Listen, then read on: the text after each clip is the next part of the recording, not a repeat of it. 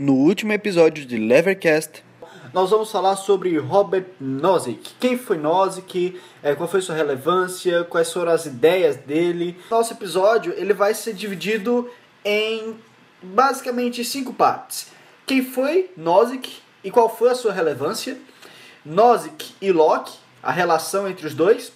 Nozick e anarquia, Nozick Estado, Nozick e utopia. Então, para falar sobre Nozick, eu recebo hoje Andrea Fagion, né? Andrea Fagion, ela é graduada em filosofia pela Universidade Estadual de Londrina. Ela também tem mestrado, doutorado e pós-doutorado em filosofia. Eu diria que depois de Nozick, você não pode ser acusado de não estar lidando com um tema acadêmico ao explorar esse tipo de questão. Então, ele abriu portas, ele foi um pioneiro, ele deu, digamos assim, uma legitimidade para o tipo de pesquisa que eu mesma posso fazer hoje em dia, né, sem ser questionada por estar tá trazendo para a academia uma área vulgar, uma área que não tem o devido rigor. O que ele pensa como uma condição civil, na verdade, é uma, uma condição onde quase todos os indivíduos se tornam clientes de uma mesma agência de proteção no estado de natureza. E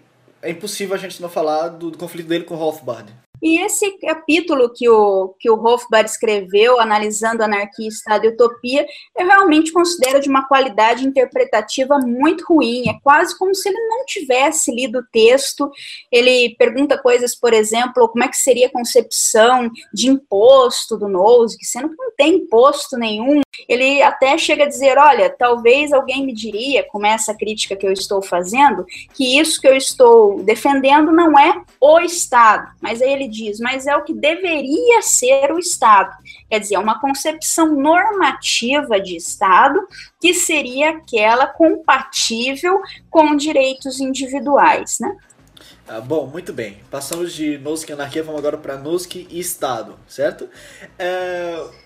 Pro Nozick, o Estado surgia meio que pela... Acompanhe agora a continuação desse episódio. Robert Nozick, parte 2. Estado e Utopia.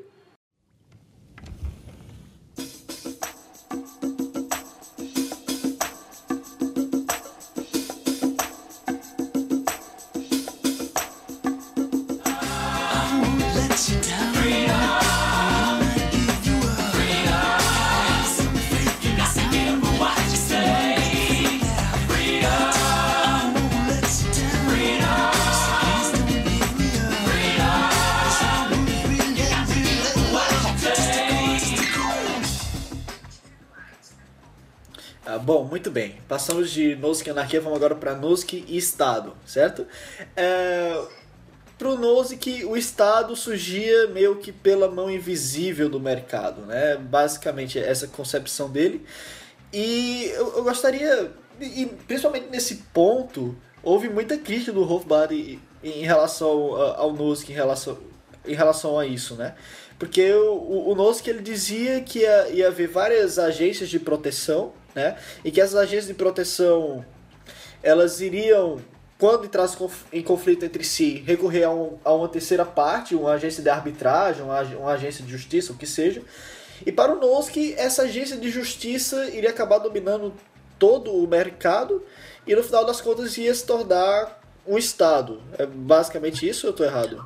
Não está errado. É que o Nozick acredita que o mercado de proteção, especificamente, teria uma tendência ao monopólio, uma tendência que outros mercados necessariamente não teriam. Então, por exemplo, se você tem um mercado de telefones celulares, você pode ter um celular que seja vendável, que seja interessante para um determinado nicho e que não seja necessariamente o celular mais vendido, isso não tem problema nenhum. Então, você pode ter diferentes empresas fatiando esse mercado. Agora, quando se trata de segurança, o Nozick tem um ponto interessante. Vai acontecer o seguinte: vamos supor que exista um conflito entre duas agências de proteção o que é inevitável, porque essas agências elas foram, afinal, contratadas por diferentes clientes para proteger esses clientes do que eles veem como agressões. Então, pode haver um conflito, inevitavelmente acontecerão conflitos sobre o que as agências entendem por agressão na hora que elas forem cumprir esse contrato que elas têm com seus clientes. Ora, se isso fosse se tornar uma guerra de fato, quando cada agência vai tentar a todo custo proteger o seu cliente, uma agência vai querer, por exemplo, é, cobrar uma retificação, um reparo para você num dano que ela acusa que você causou ao cliente dela. A outra agência acredita que você não é responsável por esse dano, que na justiça você não tem que, que pagar esse reparo. Então é aí que surge, por exemplo, um conflito e o Nose que acredita que, num primeiro momento, seria natural que isso fosse resolvido pelas vias de fato. Acontece que isso é muito oneroso, né? Então, o que vai acontecer? Se você for cliente de uma agência que sempre perde esses conflitos, não interessa que essa agência tenha venda pacotes mais baratos. É como se ela não vendesse nada. Se ela não consegue te proteger, ela não serve para nada. Então, a agência que perde sistematicamente esses conflitos é uma agência que vai ficar ou completamente excluída do mercado ou pelo menos excluída do mercado naquela região de atuação onde ela perde, se ela perder num lugar específico e não perder em outro. Né? Agora, a gente também pode pensar numa outra situação que seria de equilíbrio em perdas e ganhos nesses conflitos. Nesse caso, nenhum dos empresários estaria satisfeito, nenhum dos donos das agências de proteção, porque aí sim nós teríamos essa situação onde o custo é muito alto para que eles fiquem a todo momento perdendo pessoal, tendo que investir no treinamento de mais gente para esses combates. Então é aí que a lógica do mercado para Nozick faria com que eles buscassem algum tipo de conciliação. Inclusive esse é um ponto que o anarcocapitalista concederia. O anarcocapitalista capitalista não, não diz que haverá uma guerra permanente entre as agências de proteção. Ele tem que defender, inclusive, que as agências de proteção entrariam em algum tipo de acordo, seja de jurisdição, eu atuo aqui, você atua lá, né? Eu resolvo as questões nesse território, você resolve nesse território, seja algum acordo envolvendo um árbitro para decidir as pendências entre elas, então, de alguma maneira, elas teriam que entrar em uma harmonia para poderem atuar nesse mercado. Pois o Nozick chama isso de um sistema judicial. Ele diz que acabaria surgindo um sistema de várias instâncias, que seria o sistema que monopolizaria a justiça naquele território. Então, aí parece uma divergência mais até conceitual. Se isso seria o bastante para nós chamarmos de Estado, né? Ou se esse simples arranjo baseado em acordos entre diferentes agências de proteção nada teria a ver com o Estado. Então, aqui sim parece que nós temos autenticamente uma disputa entre Nozick e os anarcocapitalistas. Né? Não é que eles estejam falando de coisas tão diferentes, é mais uma disputa sobre como conceitualizar essa situação se esse sistema é um Estado ou se não é um Estado, se é anarquia propriamente, né? Nossa, eu estou simplesmente maravilhado. É uma avalanche de conhecimento. Eu sabia que eu não ia me arrepender de chamar a senhora para falar aqui com a gente, né? É, vamos lá, é, vamos passar para um próximo tópico aqui.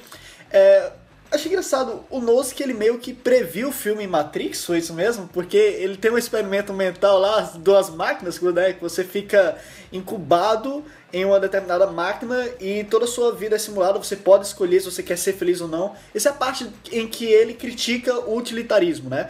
E, e eu acho que isso aqui se encaixa em nós que Estado quando começa a se pensar em uma política a mais, em, em quando você quer justificar um Estado maior do que o mínimo.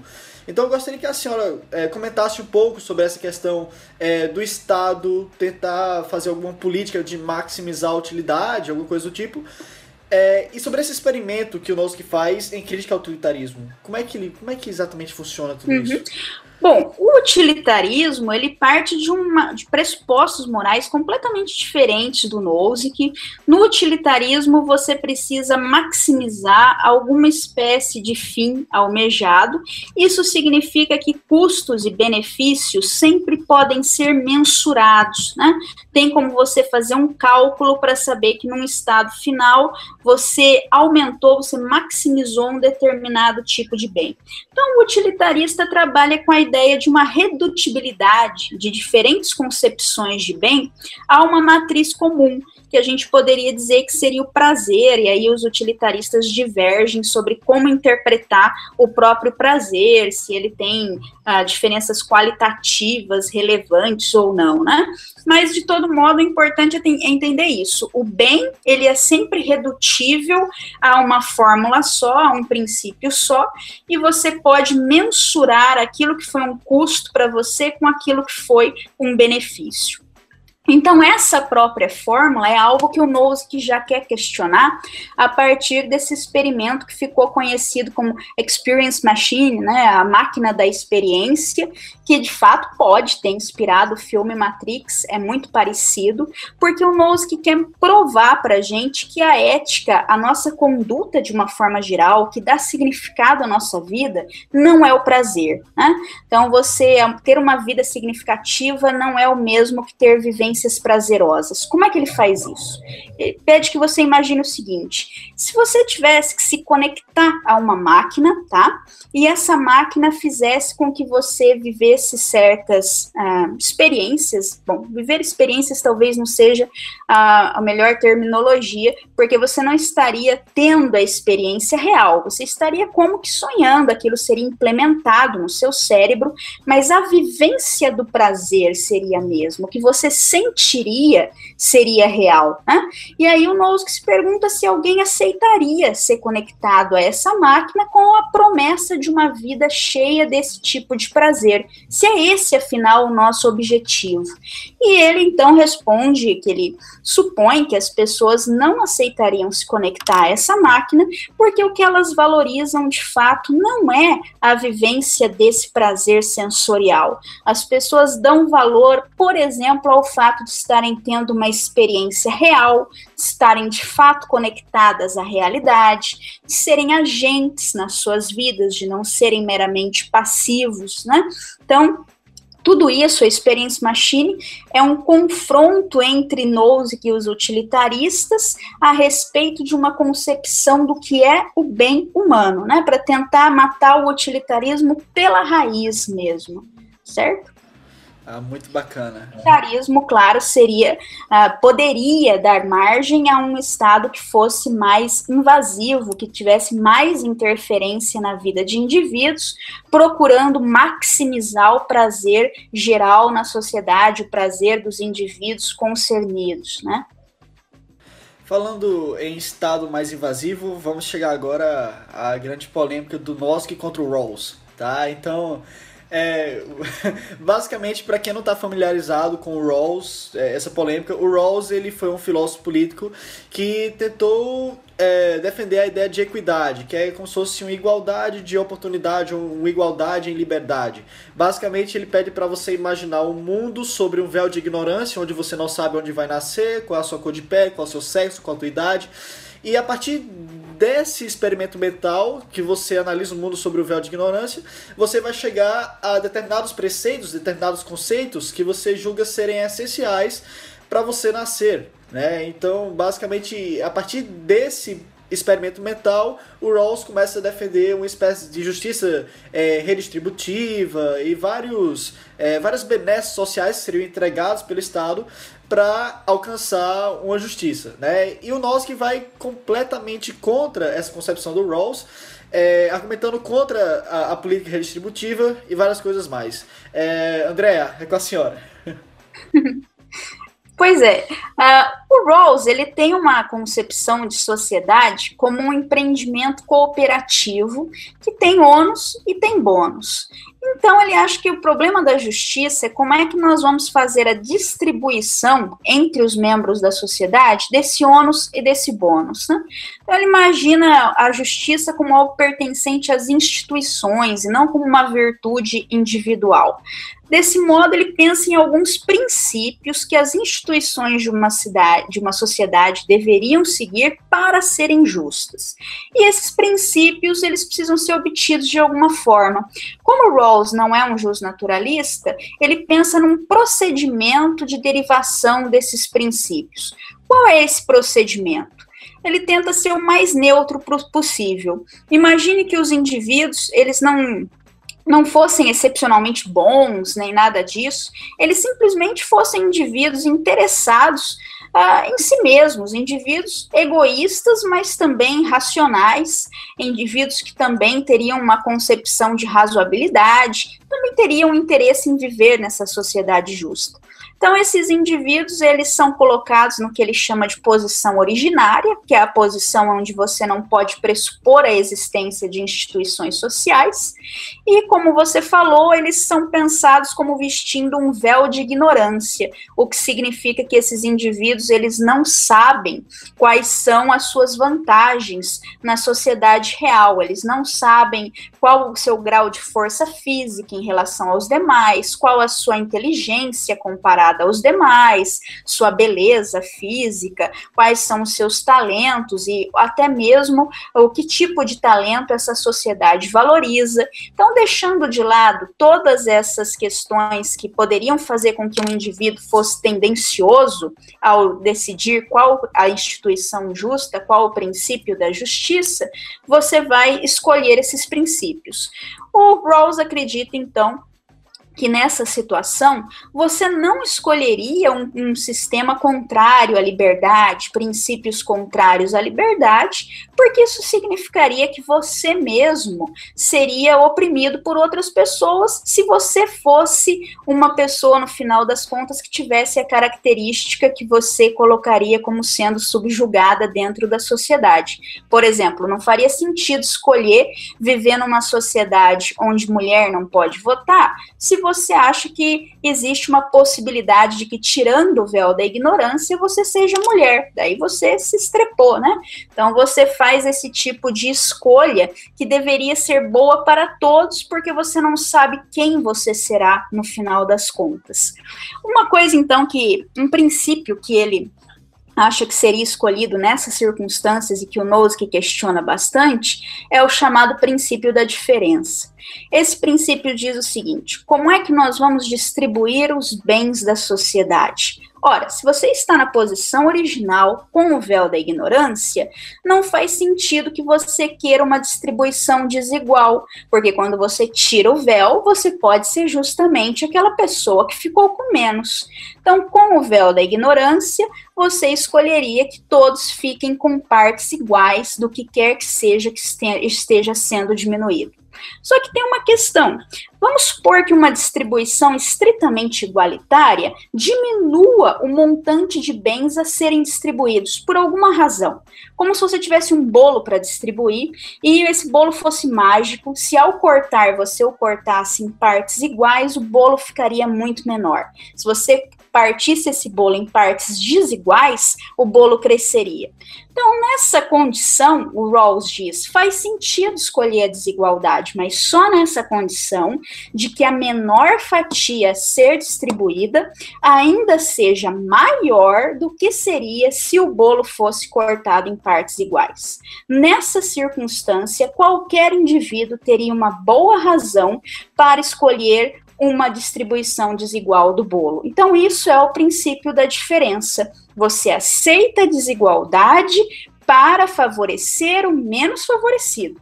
O menos favorecido vai ficar com mais do que ele ficaria na sociedade estritamente igualitária. Né? Por que, que o Nozick questiona isso, então? Porque o Nozick diz que o Rawls está tratando os bens a serem distribuídos como se eles fossem o maná que caiu do céu na Bíblia. Né? Eu nem conheço bem essa história, é o próprio Nozick que usa o exemplo, mas a ideia essencial aqui é que os bens eles não têm uma produção. É como se você estivesse com as pessoas de um lado e os bens lá que caíram do céu do outro lado, e a gente tivesse como que decidir como distribuir então esses bens que originalmente não pertencem a ninguém. Ninguém poderia reclamar algum tipo de privilégio sobre eles, né? Bom, uh, para o Nose que os bens eles têm uma história, os bens são produzidos e essa produção ela já implica uma distribuição. Então seria injusto já se colocar na posição originária com um véu da ignorância para pensar a distribuição de bens. Quer dizer, o simples procedimento em que o John Rawls pensa para chegar em princípios de justiça, o Nozick já pressupõe, sem argumentar, que uma teoria da justiça como a dele próprio, do Nozick, teria que ser falsa. Então, esse é o problema que o Nozick tem com a concepção de justiça do John Rawls. Claro que você também pode criticar o Nozick da seguinte forma: o John Finnes, inclusive, um filósofo do direito, bastante contemporâneo, professor emérito da Universidade de Oxford, apresenta a seguinte crítica. Ele diz assim para o Nozick, olha Nozick, de fato existem certos bens que são como maná que cai do céu, eles não foram feitos por ninguém, que seriam os recursos naturais. Então esses recursos naturais, eles teriam que ser distribuídos sim como um bem comum, claro que isso não significa efetivamente repartir os, os recursos naturais em partes iguais, um pouco para cada um, mas ao permitir a propriedade privada desses recursos, exigir que uma parte do valor fosse destinada para todas as pessoas, para a comunidade ou para aqueles que não puderam se apropriar desses recursos. Então não é que a crítica do Nozick seja inquestionável, não é que o Nozick não possa sofrer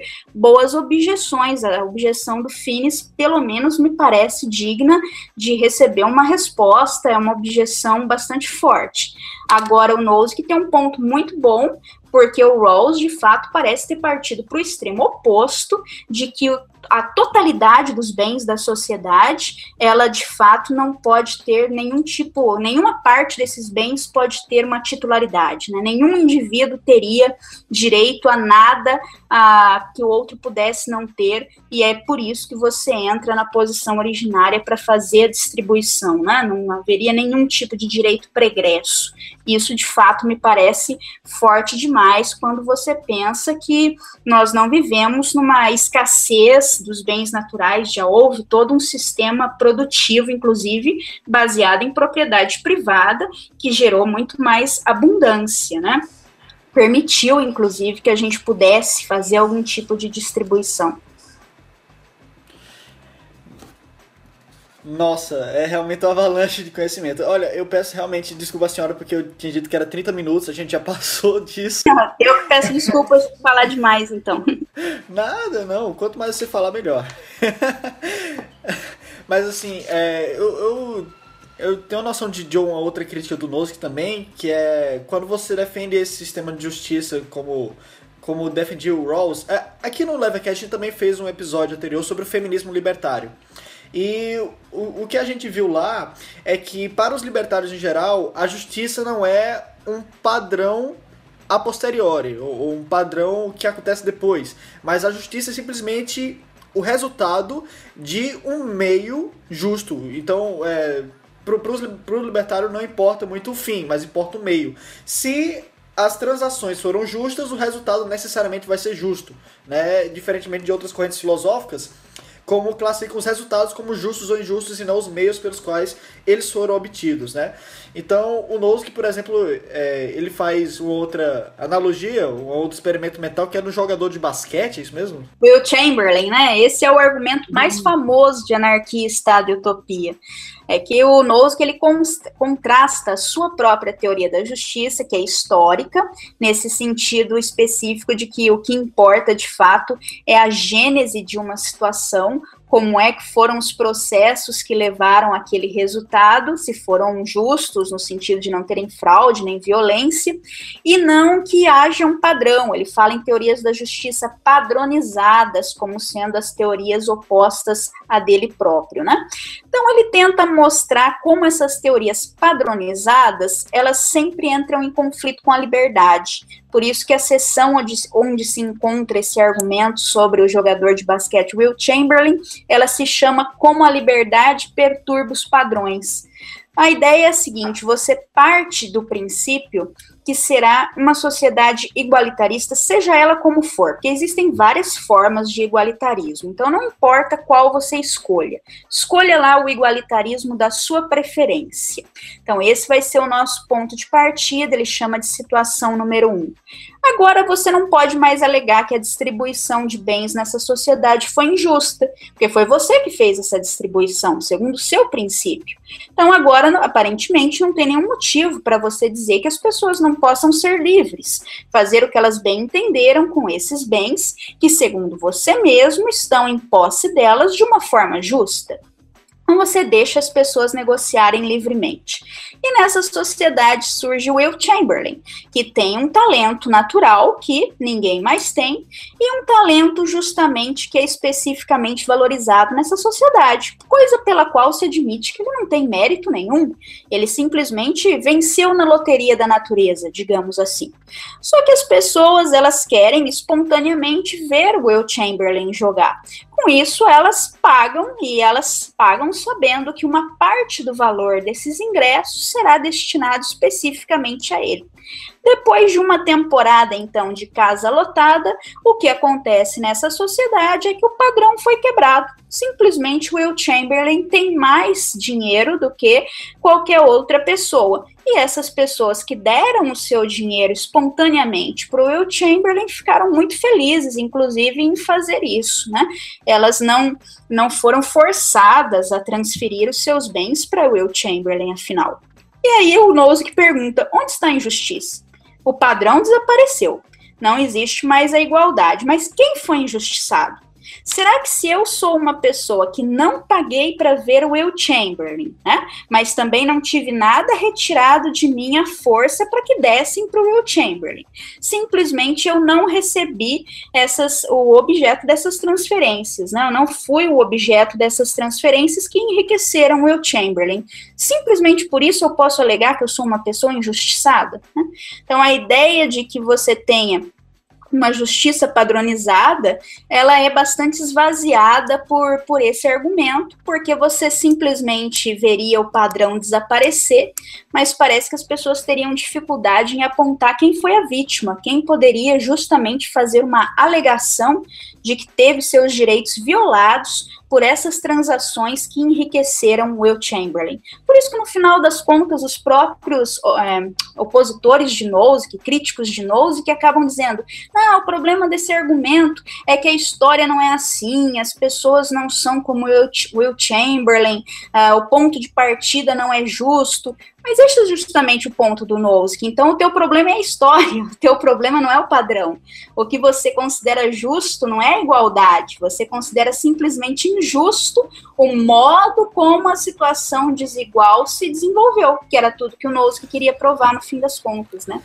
Muito bem, é, vamos agora para Nozick Utopia. É, eu, eu, acredito que é, essa parte é mais o Nozick querendo mostrar assim tipo, beleza, a gente chegou na situação que o Estado vai sempre surgir e o Estado deve ser mínimo e não há justificativa para você tentar fazer o Estado maior do que isso, né? Ele combate a questão da redistribuição e tudo mais, combate o Rolls.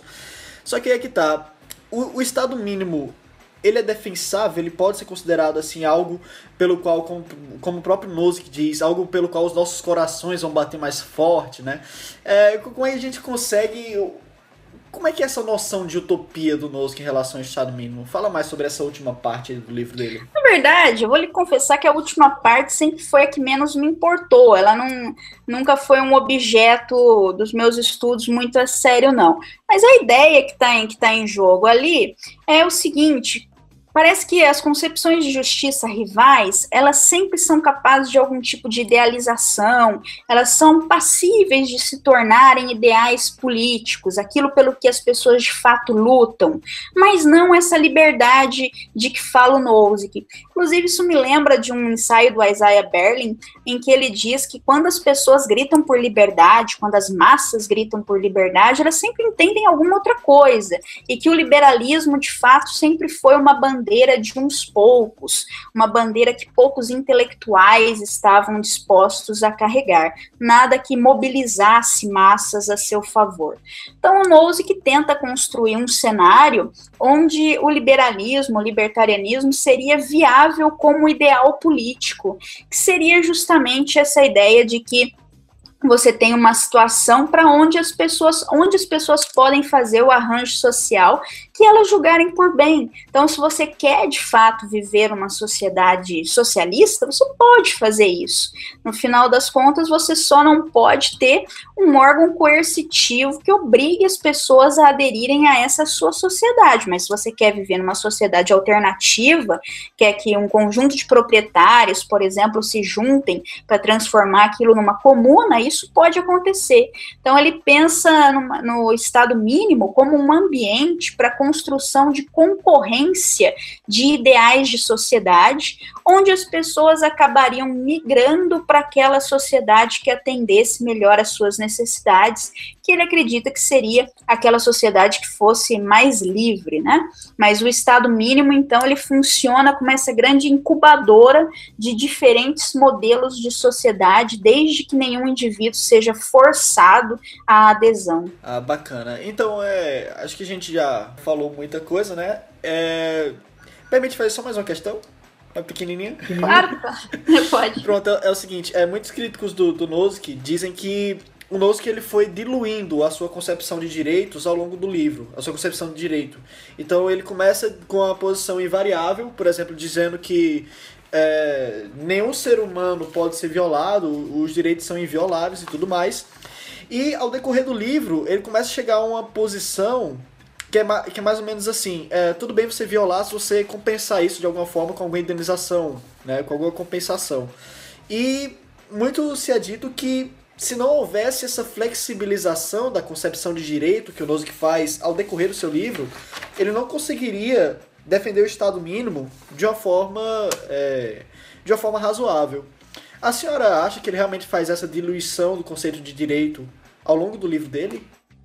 Não, o que eu acho é que esse argumento em prol do Estado mínimo é bastante complicado, ele exige bastante atenção, ele tem vários passos, inclusive, e acho que há uma confusão aí quando se diz que o Nouso que defenderia que você pode violar direitos desde que você esteja disposto a pagar uma compensação, porque ele diz exatamente o contrário disso. O que está em jogo é o seguinte: Uh, você tem uma, um conflito com um determinado indivíduo. Esse indivíduo ele não pode ser forçado a uma adesão, como eu falei, isso seria contra os direitos dele. Então ele não pode ser forçado a aderir à sua agência de proteção.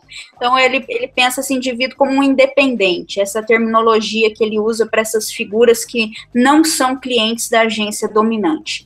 Muito bem, esses independentes, eles têm o direito também de impedir a agência dominante de colocar em prática a sua concepção de justiça se eles acreditam que essa concepção de justiça, na verdade, está equivocada e viola direitos. Então, os direitos aqui são iguais. Quando você acredita que alguém está uh, indo adiante com a, uma administração da justiça que viola direitos, você tem o direito de impedir essa pessoa.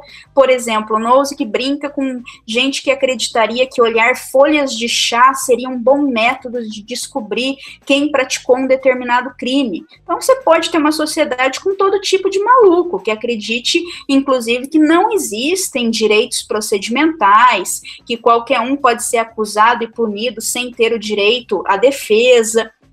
O problema se localiza aí. Se você é um, um, sujeito que acredita que os, não existem direitos processuais, você pode querer simplesmente punir a pessoa que você acusa. É aí que a agência de proteção ela tem o direito que qualquer indivíduo tem de atuar impedindo essa administração da justiça. Só que quando ela faz isso, ela deixa os independentes sem justiça nenhuma, né? Porque eles estão sendo impedidos, mas não no sentido de que eles estão tendo seus direitos violados. Na concepção da agência, eles não têm aquele direito. Só que eles também ficam sem uma alternativa para fazer valer a sua justiça, para ter algum tipo de justiça, já que eles não têm uma agência de proteção, só tinham as suas próprias forças para levar adiante a punição, por exemplo, de alguém que tivesse praticado uma agressão contra eles. Qual é a solução disso? O Nozick acha que seria imoral você simplesmente impedir outras pessoas de aplicarem os seus métodos de justiça se você não estivesse disposto a bancar também para essas pessoas algum tipo de administração da justiça. Então, em outras palavras, a agência de proteção ela teria que agir como se esse independente fosse cliente dela, ao impedi-lo de praticar a justiça contra o seu cliente e investigar a situação.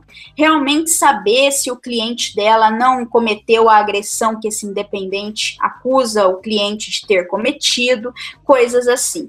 Só que, é claro, isso dependeria da pólice que o cliente comprou.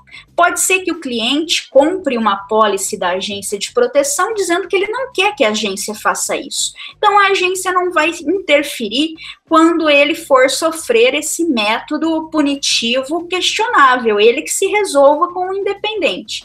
Agora, se a apólice der cobertura para esse tipo de coisa, se a apólice disser que o cliente estará a salvo de outras formas de administração da justiça que a agência não considera corretas, aí sim o Nozick diz que seria imoral que essa apólice não contivesse também uma indenização na forma de serviços de proteção, de segurança, de justiça para essas pessoas que estariam em conflito com o cliente. Então é bem difícil, é, é eu diria que é a parte mais complexa do livro para ser entendida, mas é importante então ficar claro que ele não defende essa tese de que você pode violar direitos desde que de depois você esteja disposto a pagar uma indenização, tá? É que aqui nós temos um conflito necessário entre duas partes que têm concepções rivais de justiça, concepções rivais sobre direitos processuais.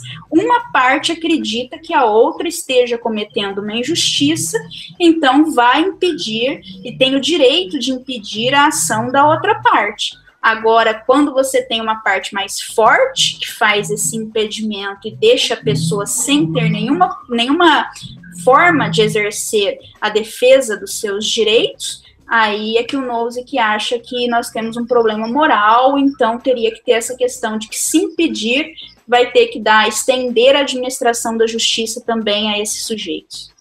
Bacana. Então, quando a pessoa tem essa apólice de seguro específica que salva ela em relação a outras aplicações de justiça e, o, e a agência de proteção, no caso, é, impede a pessoa de aplicar a sua definição de justiça para salvar aqueles que, que, ele que ele tá resguardando e, e com isso ele tem que compensar depois porque está fazendo isso, né? Dar uma compensação. É, essa compensação é importante entender em termos de serviço mesmo, né? Serviço. Só na é. medida em que esse que foi proibido não tiver dinheiro para pagar a agência de proteção. Porque se ele tiver dinheiro para pagar e ele escolheu não pagar, aí também não tem a compensação. Aí o risco que o sujeito uhum. escolheu correr. Agora imagine que você seja um sujeito pobre que não consegue pagar a agência de proteção. E você não tem os meios para conduzir uma investigação do jeito que a agência de proteção acha que deve ser conduzida se o cliente dela tiver que ser acusado de alguma coisa, ser punido por alguma coisa. Né? Então você tem que fornecer evidências de culpa para poder punir o cliente dessa agência. Mas você é pobre, você não tem como pagar um detetive particular, você não tem como montar todo um tribunal para processar esse sujeito. Então, o que, que o Nozick se pergunta? A agência, nesse cenário, pode simplesmente impedir o sujeito pobre de ter justiça? Ela pode, porque o sujeito pobre, nesse caso, o que, que ele vai querer fazer? Resolver com porrete, que é o que ele pode pagar, né? Ele não pode provar que você é culpado, mas se ele sabe que você é culpado, ele vai querer ir lá e simplesmente fazer justiça com as próprias mãos. Então, isso a agência de proteção vai proibir. Mas ao proibir, ela não pode jogar para cima desse indivíduo um ônus que ele não vai dar conta de cumprir. Então, o que, que a agência faz? Aí, nesse caso, se ela fizer esse tipo de proibição, diz o Nozick, a agência vai ter que fazer ela a investigação para esse sujeito. Mas isso bem entendido, desde que ele não seja mesmo capaz de pagar por isso. Porque se o sujeito tinha como pagar por essa pólice e simplesmente escolheu ser um independente, aí é azar o dele. Aí a agência vai simplesmente agir contra ele. Aí é que surge o Estado, né? É, isso é o Estado, mas veja só, o Estado não está reivindicando um direito especial. Ele está dizendo que uhum. o que ele faz, eu posso fazer também.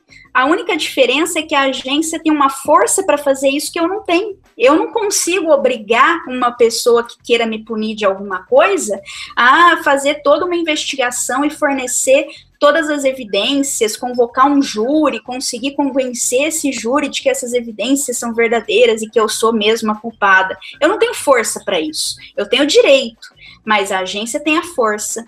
Por isso que nunca há, no fim das contas, monopólio do direito. Há monopólio da força. Olha, muito obrigado mesmo por ter aqui, por ter participado. Assim, eu não sei.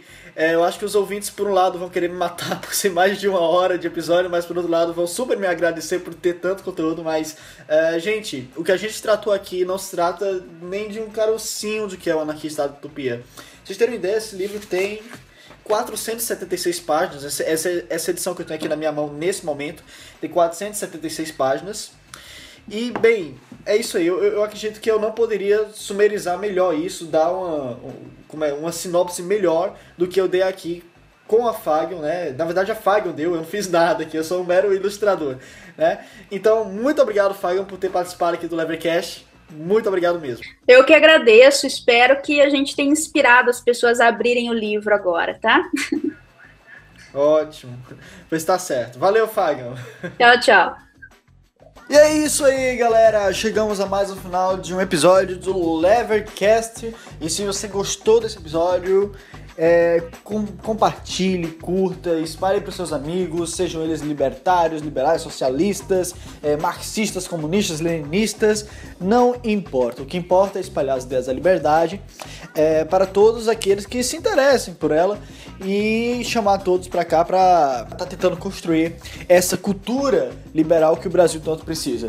Então, se você gostou, faz isso. Mas se você gostou mesmo, aí você também pode estar tá nos ajudando, né? Fazendo a contribuição no site apoia.se de a partir de um real, tá certo? Então, gente, se vocês puderem, se vocês quiserem ajudar, quiserem doar para o programa, vocês podem estar fazendo isso é, por um preço de um, um bis, um batom, é, qualquer valor para nós já é muita coisa, tá certo? Então a gente é sempre muito grato aos nossos apoiadores. Se você preferir, você também pode estar apoiando através da conta bancária que está também aí na descrição do episódio certo? Então é isso aí, galera. Muito obrigado por ter nos acompanhado até aqui e até a próxima!